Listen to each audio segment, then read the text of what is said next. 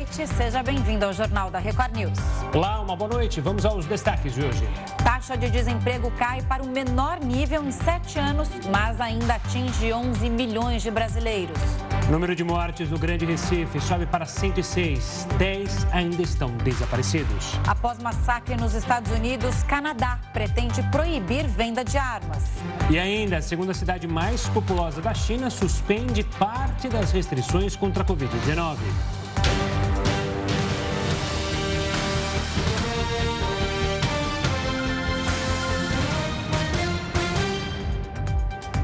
O desemprego recuou para 10,5% no trimestre encerrado em abril. Apesar da queda, né, Gustavo, a falta de emprego ainda afeta mais de 11 milhões de brasileiros. Os dados são da Pesquisa Nacional por Amostra de Domicílios Contínua, divulgada nesta terça-feira pelo IBGE. É a menor taxa de desocupação para o período desde 2015, quando o país registrou pouco mais de 8%.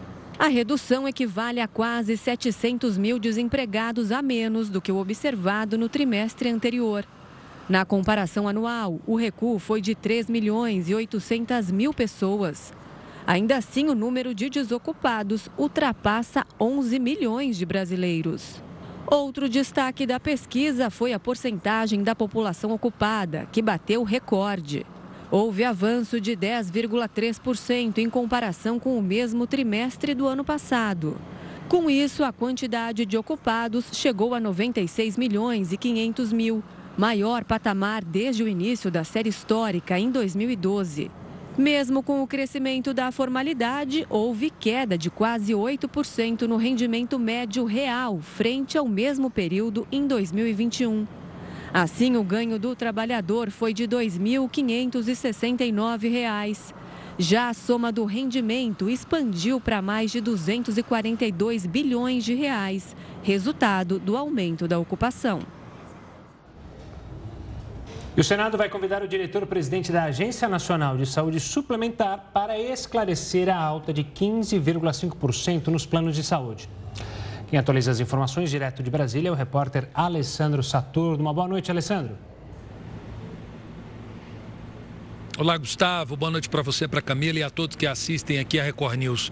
Pois é, essa convocação ela foi aprovada hoje e ele deverá prestar esses esclarecimentos na Comissão de Assuntos Sociais.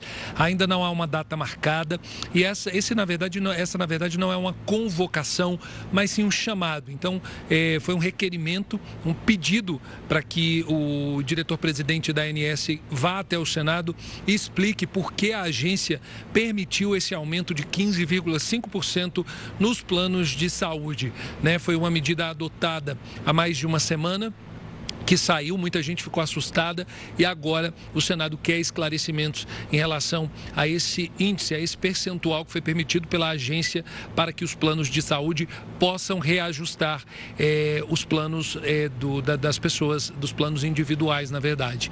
Então agora eu conversei há pouco, o Gustavo e Camila, com o líder, né, o responsável pela Comissão de Assuntos Sociais, que disse o seguinte: olha, ainda está nessa parte burocrática, né, foi aprovado o requerimento hoje no Senado e eles querem realmente a presença do presidente da ANS presidente e diretor para que ele possa esclarecer o motivo desse percentual. Tendo em vista que a gente está saindo de uma pandemia, muitas pessoas ainda estão sofrendo, né, por conta que não foi só um impacto sanitário, mas sim também econômico na vida de todos os brasileiros. E esse aumento termina dificultando a vida de muitas pessoas e obrigando muita gente a sair é, dos planos de saúde, tendo que recorrer à única alternativa que é o Sistema Único de Saúde. O presidente da comissão, Sérgio Petecão, ele falou para mim agora agora há pouco, que realmente se mostra também bastante indignado, diz que não tem capacidade para poder dizer se é bom ou se é ruim esse reajuste e ele vai esperar aí do diretor-presidente da ANS, Paulo Rebelo, para que ele possa explicar e dar detalhes na Comissão de Assuntos Sociais. Como eu falei, ainda não há uma data prevista, mas os senadores querem agilizar isso antes mesmo que o aumento e que esse reajuste possa ser colocado em prática. Gustavo e Camila. Saturno, ano passado, não sei se vocês se lembram, também houve muita reclamação em relação ao percentual de aumento dos planos de saúde. Todo mundo ficou assustado quando recebeu a conta ali, né, de um mês para o outro. Começou a ver onde, onde, onde, né, e como ia pagar aquele plano de saúde bastante caro, porque em tempos de pandemia também não dá para ficar sem plano de saúde. E agora vem esse segundo aumento é, de 15% aí. Vamos ver o que vai acontecer realmente é, é uma carga pesada para o consumidor que já está com um orçamento bastante apertado para o consumidor arcar neste momento. É isso, Saturno. Então amanhã a gente se Exatamente, fala. né, Camila? A gente está falando aí de. Está falando não só de. Desculpa te interromper, não está falando, tá falando não só de aumento do plano de saúde, né? E, inclusive, vale lembrar que esse, a, a inflação foi de 12,3%. O plano de saúde vai reajustar um percentual acima da inflação. E a gente está falando também, como eu comecei aqui falando, é, citando, não, não, estamos falando apenas do aumento e do reajuste no plano de saúde. Tem combustível, alimentação, né?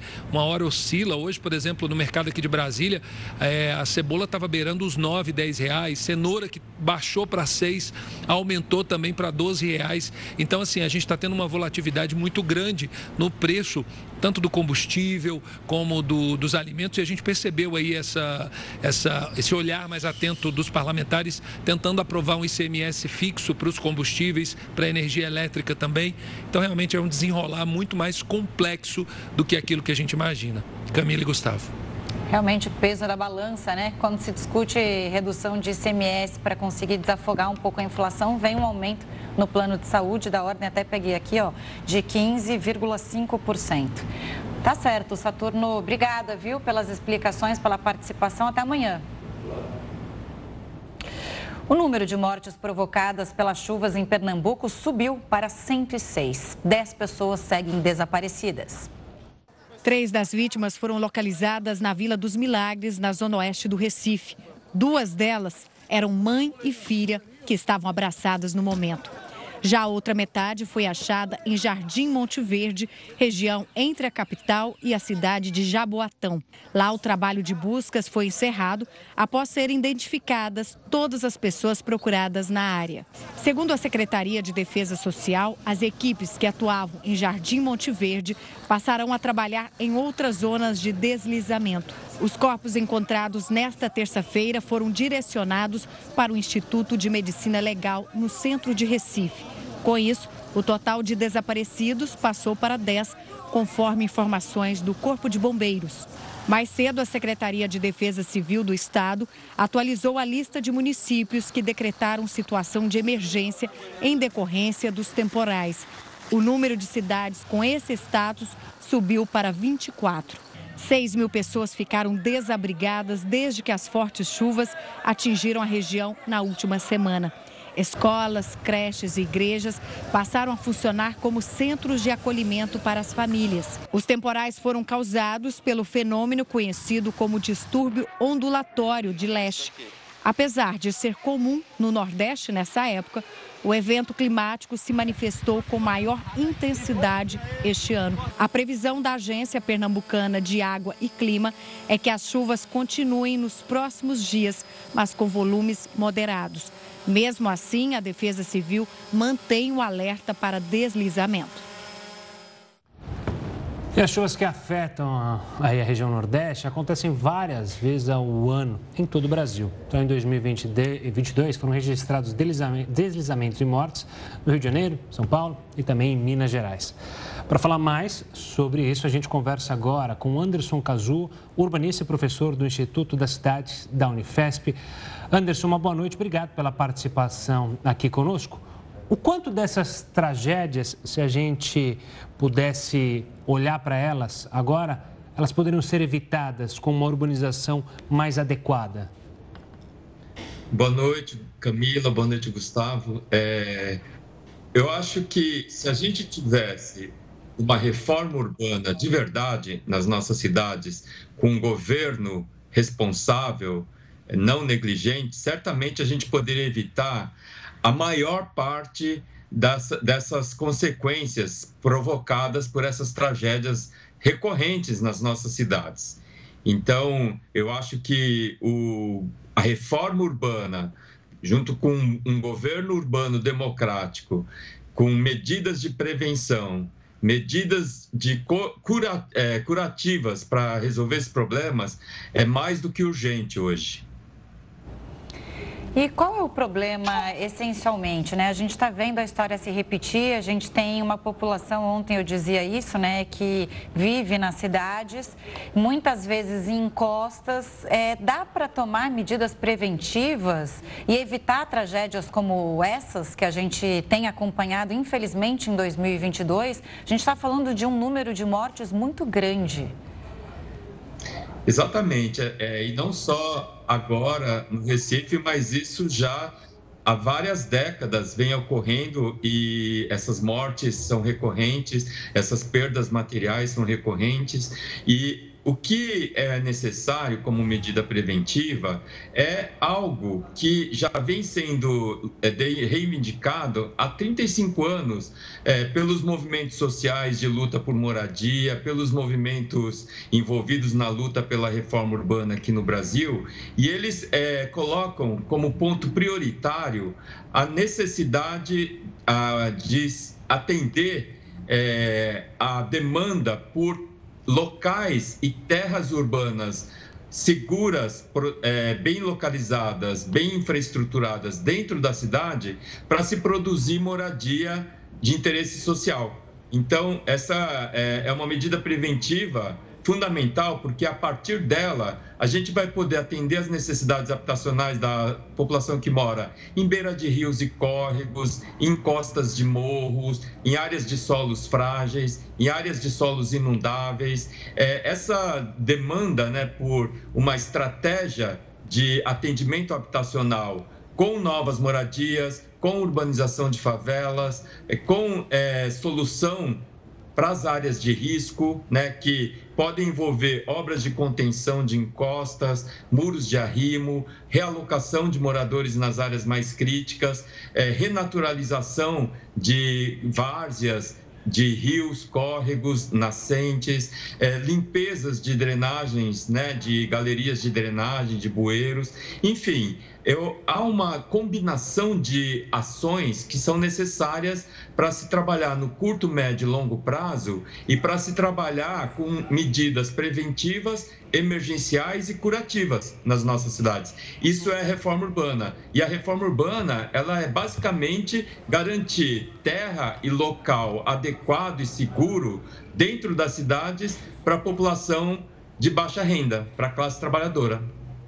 Anderson, olhando para as medidas de curto prazo, afinal são as mais essenciais. A gente está acompanhando diariamente chuvas fortes que vão lá é, e acabam com a vida das pessoas.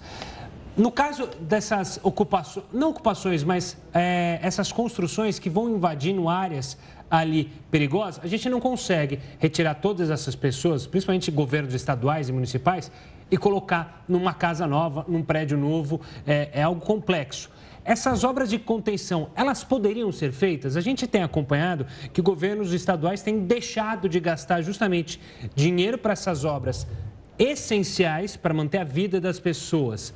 É possível ou não? Essas áreas de encostas não podem ter pessoas ali, é preciso retirar imediatamente todas de lá? Ou com essas obras de contenção a gente conseguiria pelo menos evitar uma catástrofe? Então, Gustavo, é preciso fazer um mapeamento dessas áreas de risco e, a partir desse mapeamento, a gente classificar os tipos de riscos de deslizamento nas áreas de encostas, o tipo de risco de inundação nas áreas de várzea, né, nas áreas de baixada, porque a partir dessa análise dos diferentes tipos de risco é que você vai definir que tipo de intervenção, que tipo de obra, que tipo de ação você vai fazer. Nas áreas em que você tem riscos que não são tão críticos, né, em que o solo ele não é tão frágil, ele não está sofrendo é, grandes infiltrações, ele, ele pode é, sustentar a moradia ali naquele local, mesmo que numa encosta, é, esse solo ele pode ser contido com é, medidas de contenção de encostas, com escadas hidráulicas, com plantios é, adequados, com até com muros de arrimo, né, é, que são obras mais estruturais. Então, a gente consegue eliminar o risco sem precisar expulsar os moradores desse local. Existem técnicas e existem recursos tecnológicos já para a gente poder é, encontrar essas soluções. Nas situações mais críticas, aí que a população não pode continuar morando ali porque o solo é muito frágil, ele, ele é muito encharcável, está sobre um aterro ou um aterro de lixão, etc. Aí sim você tem que encontrar uma solução adequada de moradia perto desse local, de preferência né, onde não tem é, riscos e transferir esses moradores para lá. Agora, não basta só tirar o morador dessas áreas e deixar ela abandonada para que outras famílias voltem e ocupem essas mesmas áreas. Tem que se dar um tratamento, uma destinação, de preferência de uso público, com áreas verdes, equipamentos de lazer, né, de esportes e tudo mais, que é, possam se adaptar a essas áreas, para evitar uma reocupação. Professor, complementando o que o Gustavo disse, né? Gasta-se muito dinheiro para é, tomar medidas emergenciais e não preventivas, né? Como se a gente tapasse o sol com a peneira, usando é, uma expressão popular. E aí a gente vê o que aconteceu. Enquanto o senhor falava, a gente vê imagens dessa tragédia. Essas cenas estão muito fortes na nossa cabeça, porque mal é, vivemos aí a tragédia é, de Petrópolis, a gente viu mortes em Minas Gerais ou mesmo em São Paulo, e o que a gente vê é muita família desamparada e em luto. Agora, essa ocupação, a gente está dizendo, né, de um problema é, atual. Só que a ocupação continua. Então, é, parece ser um problema sem fim. Aonde foi exatamente esse problema? E tem algum exemplo de alguma cidade que conseguiu fazer uma reforma urbana eficiente e evitar tragédias futuras? Olha, Camila, é, de fato você está absolutamente certa. Essas ocorrências, esses desastres, essas tragédias, elas é, estão acontecendo, vão acontecer de uma maneira cada vez mais recorrente e cada vez mais grave e de uma maneira disseminada pelo território brasileiro.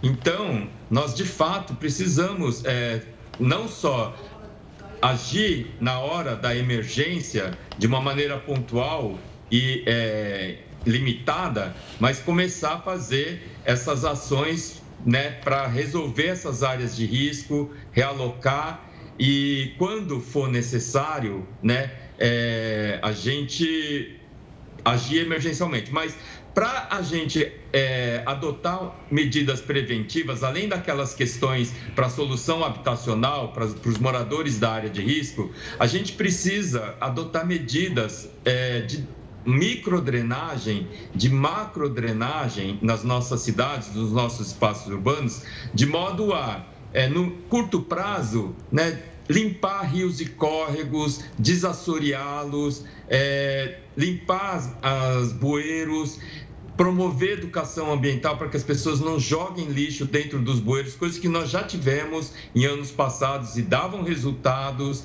É, a gente precisa é, renaturalizar essas áreas de várzeas inundáveis, né? Isso no curto prazo, arborizar espaço urbano, permeabilizar o solo. Agora, uma medida muito importante, que é de curto prazo e teria um efeito muito bom, seria a gente disseminar nos lotes, nas casas, nos prédios, é, mecanismos de é, captação, armazenamento e reuso de água da chuva. Porque se imagina, numa cidade, se metade dos lotes tiverem aqueles tanques que captam água da chuva para reutilizar para limpeza de quintal, é, vaso sanitário, rega de jardim, etc., a gente vai segurar dentro dos lotes uma quantidade grande de água da chuva antes de lançá-las no meio-fio nas galerias de drenagem, nos rios, nos córregos e nas baixadas. Certamente isso vai reduzir o impacto. Então, a gente já tem dispositivos para implantar esses, esses mecanismos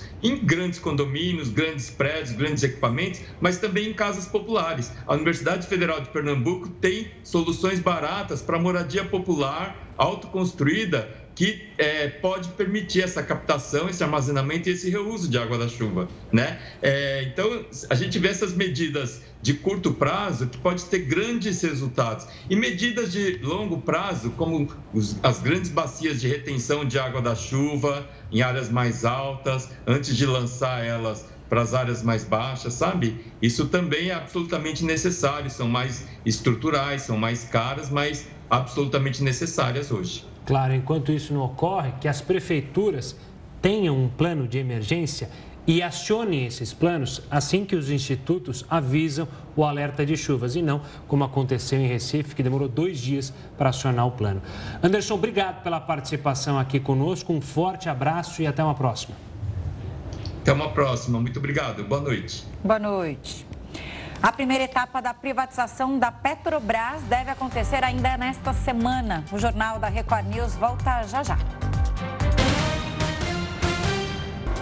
Estamos de volta para falar que a primeira etapa para iniciar a privatização da Petrobras deve acontecer na próxima quinta-feira. O assunto é para o Heraldo Barbeiro. Heraldo, uma boa noite. Explica para a gente como que o preço do combustível pode ser afetado com uma possível privatização. Olha, Há quem diga que sim e há quem diga que não. Mas por que, que isso pode acontecer na próxima quinta-feira? O primeiro passo. É verdade, se a privatização seguir, por exemplo, o caminho da, da Eletrobras, ela levaria pelo menos quatro anos para se efetivar no Brasil. Mas há uma outra saída que eu queria explicar para o pessoal que acompanha aqui o nosso jornal. O que acontece? O governo ah, chegou à conclusão que tem gente no governo, tem parte do mercado, tem parte também do Congresso que é favorável, então, a privatização da Petrobras. Eu tenho explicado aqui que a Petrobras é uma companhia de capital misto. Metade das ações são do governo, metade são vendidas na Bolsa de Valores de São Paulo, na Bolsa de Valores de Nova York. E eles acreditam o seguinte: se porventura houver a quebra daquilo que eles consideram monopólio da Petrobras, é, haja vista que ela teve o monopólio durante muito tempo, haveria outras, outras empresas que entrariam no mercado, haveria concorrência e, consequentemente, então, provavelmente o preço de combustíveis poderia cair. Essa, é isso que os analistas acreditam que possa ocorrer. Quer dizer, mas a gente vai levar quatro anos.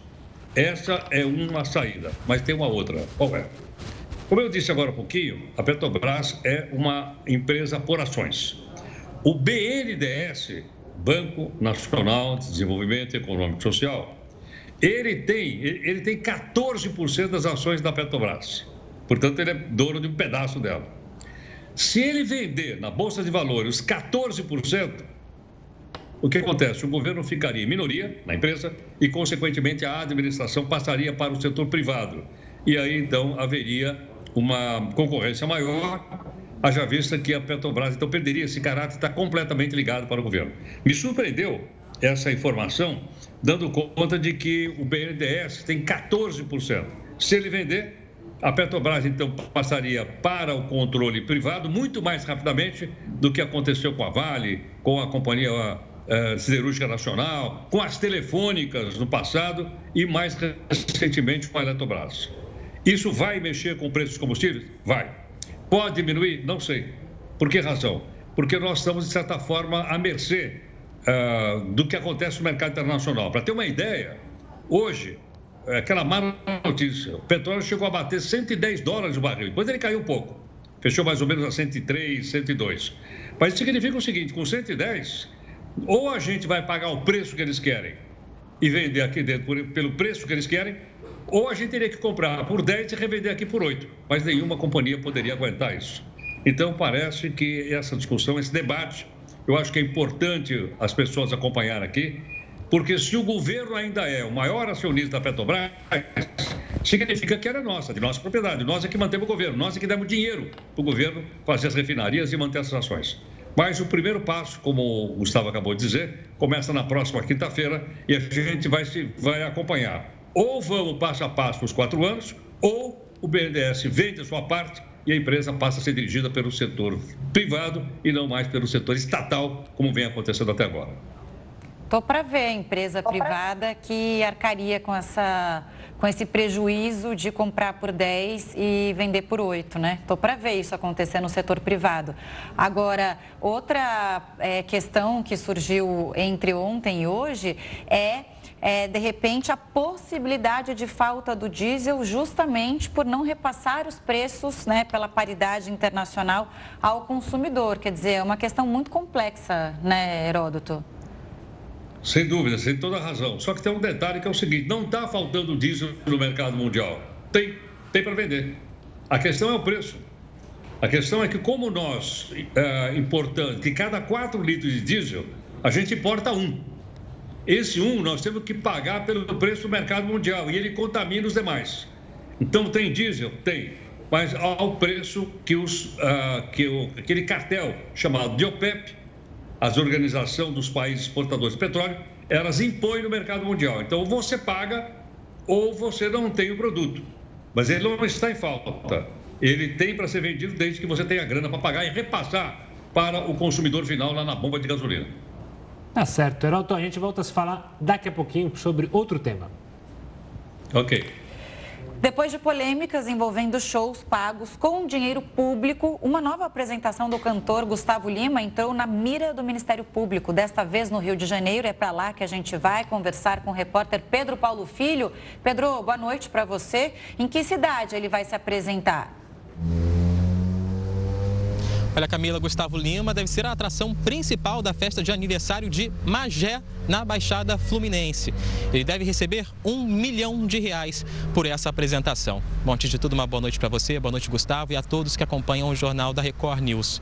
Para quem não conhece, Magé é uma cidade de cerca de 250 mil habitantes que fica a cerca de 65 quilômetros da capital fluminense. É de onde nós falamos ao vivo nesse momento. Vou pedir para o nosso repórter cinematográfico mostrar o caminho para o centro da cidade. De acordo acordo com o IBGE, o índice de desenvolvimento humano aqui da cidade, o ranking entre os, as cidades fluminenses, Magé aparece na posição 51 entre os 92 municípios fluminenses, ou seja, está na segunda metade do índice de desenvolvimento humano que mede aí o progresso da, do bem-estar da população. Alguns problemas são visíveis aqui no caminho da cidade, como por exemplo falta de asfaltamento, mas prestes a comemorar o aniversário na semana que vem, a prefeitura anunciou uma grande festa que vai custar 9 milhões de reais dos cofres públicos. O maior cachê vai ser pago ao cantor sertanejo Gustavo, Gustavo Lima. Bom, esse valor chamou também a atenção dos próprios moradores aqui de Magé, como a gente vai observar agora. Tirar, como ela disse, tirar do, do, do povo, né?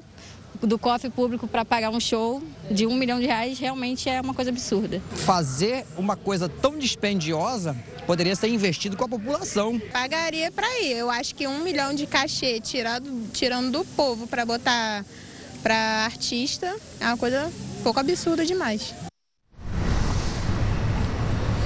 Bom, esse valor também chamou a atenção do Ministério Público, que agora está cobrando explicações aqui da Prefeitura de Magé. Os promotores querem saber como está sendo feita a arrecadação para pagar esse tipo de evento. Só para se ter uma ideia, só esse ano o valor pago ao cantor sertanejo é quase 10 vezes o que a Prefeitura pretende gastar com atrações ah, artísticas aqui para a população. Também seria o suficiente para construir do zero uma escola do ensino fundamental para 400 420 estudantes. Bom, em nota, a Prefeitura aqui de Magé informou que usa os rendimentos obtidos com a arrecadação da venda da Companhia de Águas e Esgotos do Rio, a SEDAI, para então pagar esse evento. Camila e Gustavo. Pedro, esse não é o primeiro de sertanejo na mira das autoridades depois que os valores, os cachês pagos com dinheiro público foram divulgados. Inclusive, um desses shows também era do, do cantor Gustavo Lima. Ele, por acaso, já se pronunciou também? Já sim, Gustavo. E antes de falar do Gustavo Lima, a gente então vai relembrar para o nosso telespectador toda essa polêmica. Na cidade de Conceição do Mato Dentro, em Minas Gerais, dois shows foram cancelados. Dois shows. Dois shows foram cancelados. Do Gustavo Lima, que estava cobrando 1 milhão e 200 mil reais para se apresentar, e da dupla Bruno e Marrone, que estava cobrando 520 mil reais. A prefeitura da cidade decidiu cancelar essas apresentações depois da repercussão negativa que teve o pagamento, o dinheiro público nessas apresentações. Mas o prefeito deixou claro que esses, esse evento era legal. Pelas redes sociais, o cantor sertanejo Gustavo Lima se defendeu e disse que acha justos os valores pagos com os cachês. Vamos acompanhar. Se é dinheiro de prefeitura, que eu acho que é uma grande parte para valorizar a arte, para valorizar os talentos do Brasil, é um valor justo. Se eu custo um, não é pela prefeitura que vai me pagar é, meio.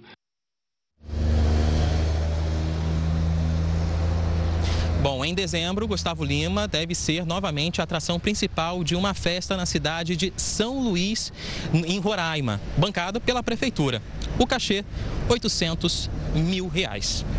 Camila e Gustavo. Senhor cachê, né? Pois é. Tá certo. Obrigado pelas informações, Pedro. Uma ótima noite. A gente se vê amanhã. E olha, entregadores terão incentivos para trocar as motos por elétricas. A gente vai explicar já já, logo depois de um rápido intervalo. Estamos de volta para falar que a Justiça condenou Sari Corte Real a oito anos e meio de prisão. Ela era a patroa da mãe do menino Miguel, que caiu de um prédio de luxo em Recife há dois anos. Sari foi condenada por abandono de incapaz. O juiz determinou que ela cumpra a pena em regime fechado, mas pode recorrer em liberdade. O menino Miguel Otávio de Santana, de 5 anos, morreu ao cair do nono andar do prédio. Ele era filho da empregada doméstica que trabalhava para Sari Corte Real. A mãe do menino havia descido do apartamento de Sari para passear com os cães da família e a criança ficou sob os cuidados da patroa. O diretor executivo da Polícia Rodoviária Federal, Jean Coelho, e o diretor de inteligência, Alain da Mota Rebelo, foram exonerados hoje. Há uma semana, Genivaldo de Jesus Santos, de 38 anos, foi morto após uma abordagem de policiais em Ubaúba, no Sergipe. Eles o prenderam dentro de uma viatura da polícia e soltaram spray de pimenta e gás lacrimogênio dentro do veículo. Essas funções eram ocupadas somente por policiais federais, mas na gestão do presidente Bolsonaro, os policiais rodoviários federais também passaram a assumi-las. Os substitutos ainda não foram anunciados. Os entregadores de comida por aplicativo vão ter um incentivo para trocar as motocicletas atuais por uma elétrica. Assunto para o Heroto Barbeiro. Heroto, quem que vai ganhar com essa mudança, hein? O clima de São Paulo o ar de São Paulo. Você tem uma ideia? Uma moto movida a gasolina, ela polui, uh, ela é quatro vezes mais poluente do que um carro. A região da Grande São Paulo tem 8 milhões de carros e 5 milhões de motos. Por aí você vê a quantidade, então, de, de, de produto químico colocado no ar pelas motos. Então, agora vai haver uma, uma, uma ação. Primeiramente, é por causa de uma, de uma, é uma empresa particular. É uma, é uma empresa de entrega, é o iFood. Eles vão começar lá com o incentivo para que as pessoas troquem a moto, que é movida a gasolina, pela moto movida a bateria, uma moto elétrica. Aliás, eu acho que vocês já viram, eu vi muito, já vi muito andando pela rua. Agora você vai dizer, bom, mas quanto é que custa uma moto como essa? Uma moto de, de, de, elétrica custa mais ou menos 10 mil reais a empresa vai dar um bônus de dois mil reais para os primeiros 300 entregadores que quiserem trocar. E vai ter um financiamento para ele poder pagar. Então, quem vai ganhar é a cidade, quem vai ganhar é o ar da região da Grande São Paulo. A gente já mostrou aqui que mais de 10 mil pessoas morrem por ano por causa do ar de São Paulo. E, consequentemente, então, para o pessoal que pilota a moto, o, o, o motoboy, para ele vai ser melhor também. Por que razão? Porque ele vai ter, já tem 100 pontos nessa região da Grande São Paulo, onde você pode carregar bateria, se você quiser. Outro lado é o seguinte, ele pode simplesmente estar trabalhando, para, troca a bateria e continua trabalhando. Aí você vai dizer, bom, mas vai melhorar a vida deles? Vai. Por que razão? Porque é, o custo para ele poder movimentar essa moto é 70% mais barato do que a moto movida a gasolina que a gente encontra aí nas ruas. E, consequentemente, então, vai melhorar para ele, vai melhorar para o ar da cidade e provavelmente começa com essa empresa, mas outras também deverão, deverão acompanhar. E parece que isso vai ser muito bom para um lado e vai ser bom para o outro. Por isso é que eu trouxe aqui para registrar e contar para as pessoas, para as pessoas que acompanham aqui o nosso jornal. Muito bacana esse assunto. Tá certo, Heródoto. Vai descansar e amanhã a gente tem um encontro marcado aqui. Lá na maquiagem. Lá na maquiagem. A gente, quando a gente chega, a gente se encontra e aqui no Jornal ao Vivo. Um beijo grande. Boa noite. Até mais. Tchau, tchau, Gabi. Casos suspeitos da varíola dos macacos aumentam no Brasil. O Jornal da Record News volta já já com os detalhes. Volta para falar que o mundo ultrapassou os 500 casos de varíola dos macacos. Isso sem considerar o continente africano. Aqui no Brasil são pelo menos três casos em investigação. Para falar mais sobre isso, a gente conversa com o médico sanitarista e ex-presidente da Anvisa, Gonzalo Vecina. Boa noite, Vecina. Obrigado pela participação. Eu queria começar com uma pergunta, justamente a vacinação da varíola acabou e já faz um bom tempo, se não me engano, 1973, que acabou a vacinação da varíola. Quem foi vacinado naquela época ainda tem imunidade, Vecino? Uma boa noite. Boa noite, Gustavo. Boa noite, Camila. É uma boa pergunta e a resposta mais é, dada é que é provável que sim. Que as vacinas é, oferecidas até o final da década de 70, até 1978, nós vacinamos elas devem, devem, não é certeza ainda, conferir defesa contra a, a varíola até hoje e inclusive contra a varíola do macaco. Mas é, essa é uma resposta que ainda está sobre investigação. Olha só, eu já achei que estava mais, mais para confirmado do que é, é, ainda não, não está é, ainda com certeza em relação a isso. Aí já tinha até gente que tomou antigamente, vendo aquela marquinha, né? Que é, é parecida com a BCG, que a gente tem a marca, e aí não sabe se é ou não é da varíola, enfim, é uma confusão que precisa de muita cautela agora, né, Vecina? Eu acho que precisa de muita cautela, mas veja, esta doença, é, a varíola dos macacos, ela é muito semelhante à varíola humana, mas nós ainda não temos todas as certezas em relação a como ela vai se comportar nessa nova aparição que ela está realizando.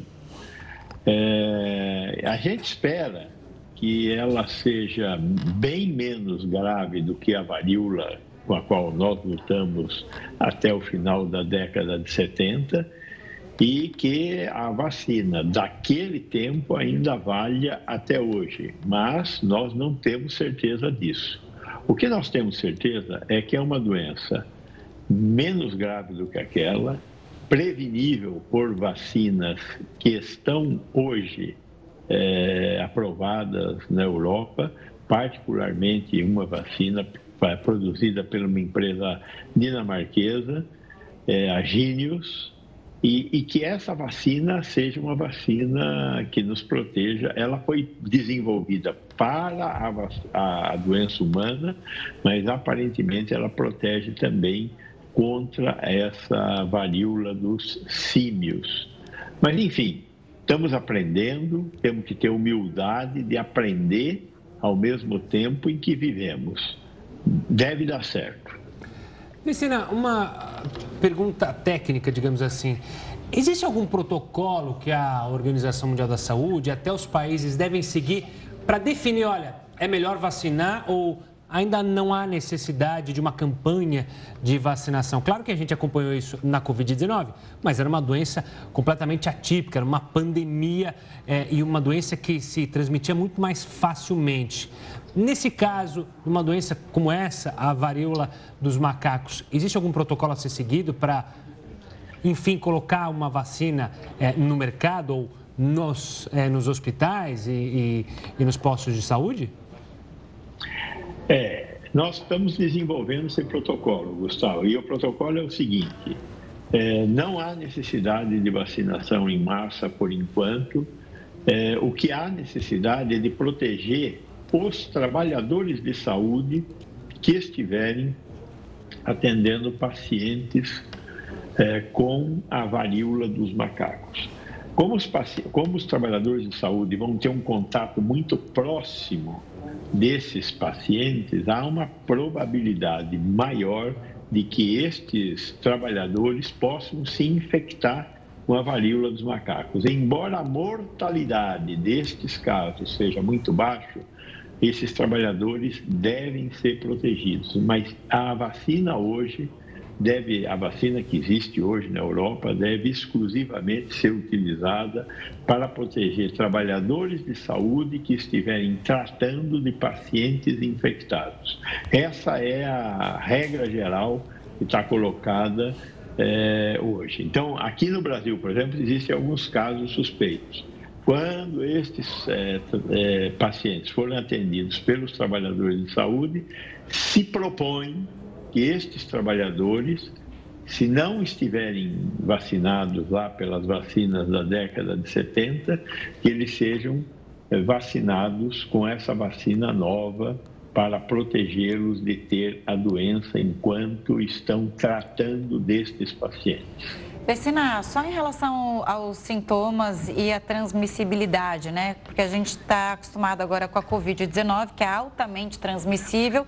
A varíola dos macacos é diferente, porque precisa do contato com as feridas e aí sim você levar a boca. E aí também é o que os especialistas dizem, é por isso que a máscara também ajuda na prevenção. É, fala um pouquinho mais é, de como ela se dá, essa transmissão. Essa transmissão se dá também é, por via aérea. Essa é a grande preocupação que nós temos. A, a Covid-19, ela se dá, a transmissão se dá por o que nós chamamos de um aerosol. Quando eu estou falando aqui, na minha frente tem uma nuvem de microgotículas de água e essas microgotículas podem conter o vírus da Covid-19. No caso da varíola dos macacos, quando eu falo, às vezes eu emito gotículas de água, o que a gente chama também de perdigotos, pequenas é, partículas de, de cuspe. Essas pequenas partículas, que não são tão pequenas assim, elas podem transmitir a varíola. Então, a varíola humana e a varíola dos símios pode ser transmitida por é, gotículas maiores, gotículas maiores de água que sai da minha fala. Quando eu tuço ou espirro, as gotículas maiores aparecem.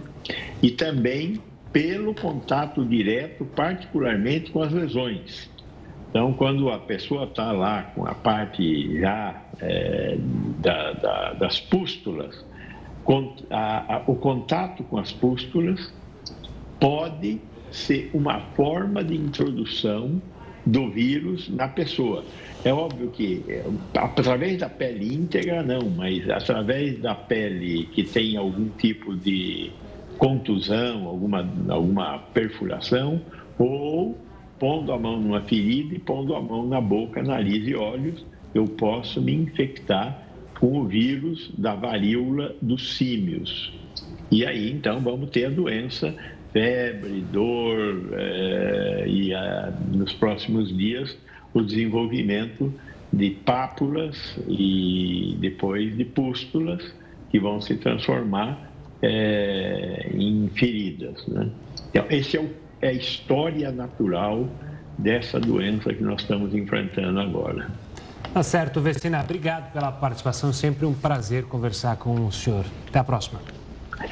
Até a próxima. Vamos tomar cuidado e vamos informar nossa população. Muito obrigado. Boa noite. Vamos nessa juntos. Obrigada, Vecina.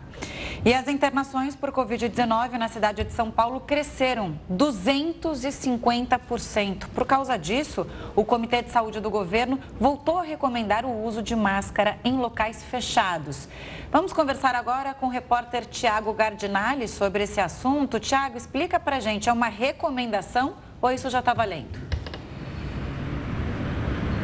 Olá Camila, boa noite a você, o Gustavo, a todos que acompanham o JR News. Por enquanto, uma recomendação. O Comitê de Vigilância é, da Saúde do Governo do Estado de São Paulo se reuniu nesta terça-feira e optou pela recomendação da volta do uso de máscaras em ambientes fechados. É uma recomendação aos municípios. Agora, cada cidade poderá optar em transformar ou não esta recomendação em obrigatoriedade através de decreto. Isso acontece no momento em que a capital paulista registra um aumento de 250% nas internações por Covid em enfermarias e UTIs e o estado de São Paulo um aumento de 120%.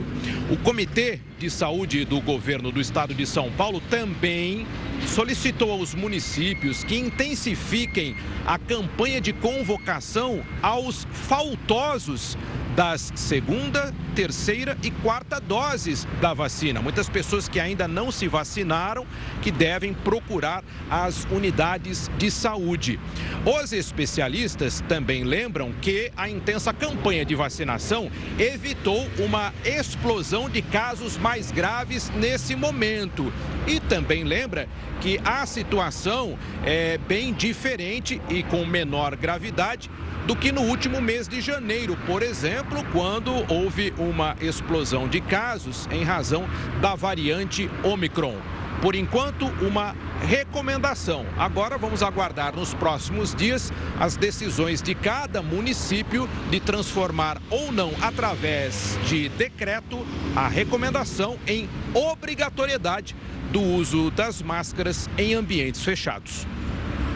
obrigado pelas informações. Uma ótima noite. E a venda de armas pode ser proibida no Canadá. O Jornal da Record News volta em 30 segundos. E após dois meses de lockdown, a cidade de Xangai decidiu suspender parte das restrições contra a Covid-19. Direto da Ásia, quem tem mais informações é a correspondente Silvia Kikuchi. Silvia, bom dia para você. Olá, Camila, Gustavo. Os bloqueios já estavam sendo retirados de forma gradual. E nesta quarta-feira, todos os 35 milhões de habitantes de Xangai foram liberados para sair de casa sem restrições. As cercas que estavam em volta de conjuntos habitacionais foram removidas, mas o uso obrigatório de máscaras em agências bancárias e no transporte público continua valendo como medida de prevenção. No total, o isolamento em Xangai durou dois meses. Camila, Gustavo. Ainda no cenário internacional, depois de diversos ataques nos Estados Unidos, o primeiro-ministro do Canadá, Justin Trudeau, quer proibir a venda de armas no país. O governo do primeiro-ministro apresentou um projeto que congelaria a importação, compra ou venda de armas de fogo portáteis no país. Isso por causa dos diversos ataques nos Estados Unidos, inclusive o registrado na semana passada no Texas, quando um atirador matou 19 crianças e duas professoras dentro de uma escola. We're introducing legislation to implement Estamos limitando o mercado de revólveres. Será ilegal comprar, vender, transferir ou importar armas de fogo em qualquer lugar. sell, transfer or import. O Canadá já tem planos de banir 1.500 tipos de armas de fogo de estilo militar, como os fuzis, e oferecer um programa de recompra obrigatória que começará no final do ano, além de expandir as verificações de antecedentes.